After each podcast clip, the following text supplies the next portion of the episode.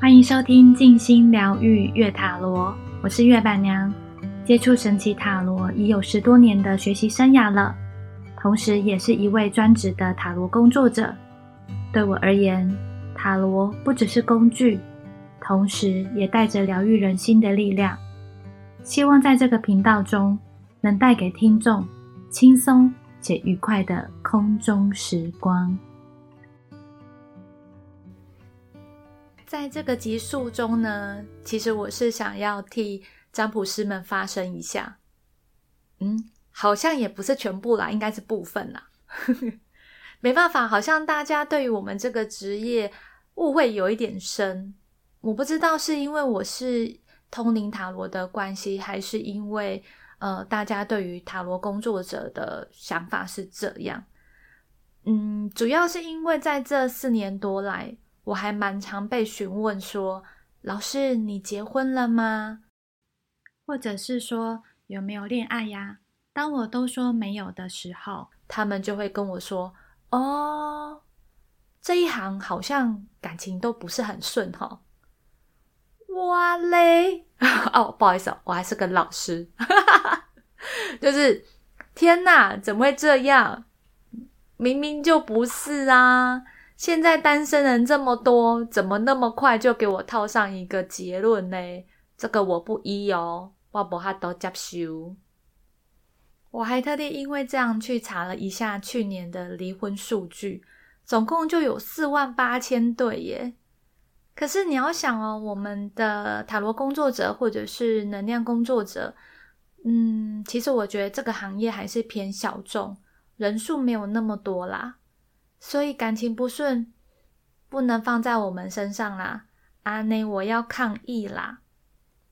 可是我在这四年多来，我也必须说，我因为从事了能量工作者这个工作呢，嗯，的确在感情上面也开始有了更不一样的见解。举例来说呢，呃，我曾经有遇过一个个案，他在。呃，原本的感情其实双方都已经不想再经营跟培养了，只是因为懒得再去重新找一个新的对象去适应，所以就这样子待着，彼此相处下去，感觉有一点卡，有一点怪，可是就这样子漠视下去，而且这样的关系其实也有两年多喽，蛮厉害的。如果单用时间来看，是不是就会觉得哦，他们的关系好稳定哦，已经交往两年多了。可是其实只是双方在等谁先开口结束这段关系而已。我也曾经有遇过一个男生，呃，他当时遇到一个充满热情、很有干劲的一个女孩，他那时候就会觉得说：天哪，这一定是我的真爱，很幸运的也在一起了。那在相处之后呢？呃，男生其实他是一直很习惯的过着安逸稳定的生活，这也是他的喜欢的模式。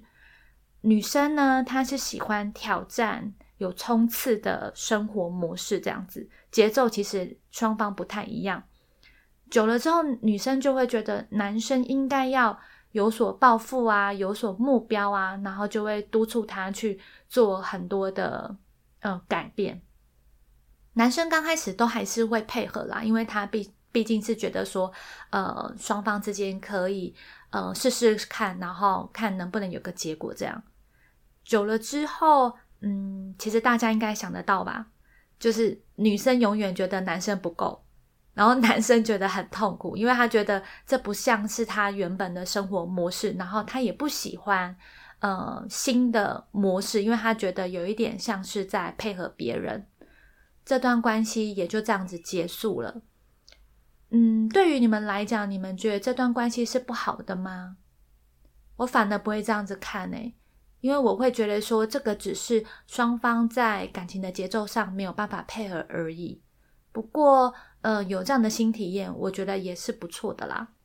嗯，来做个结尾好了，就是，嗯，总而言之呢。我是不知道其他的工作者是不是有一些限制，还是一些条件，我不清楚。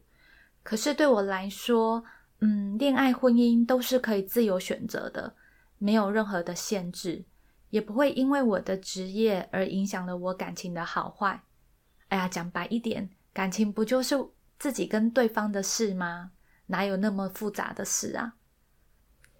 如果下次想要再问我的话，除非是想要帮我介绍对象，不然我就不回答喽。好啦，希望这一集大家听了会有一些想法，然后也跟也更认识月板娘。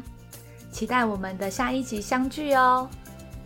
早安、午安、晚安，我们空中见，拜拜。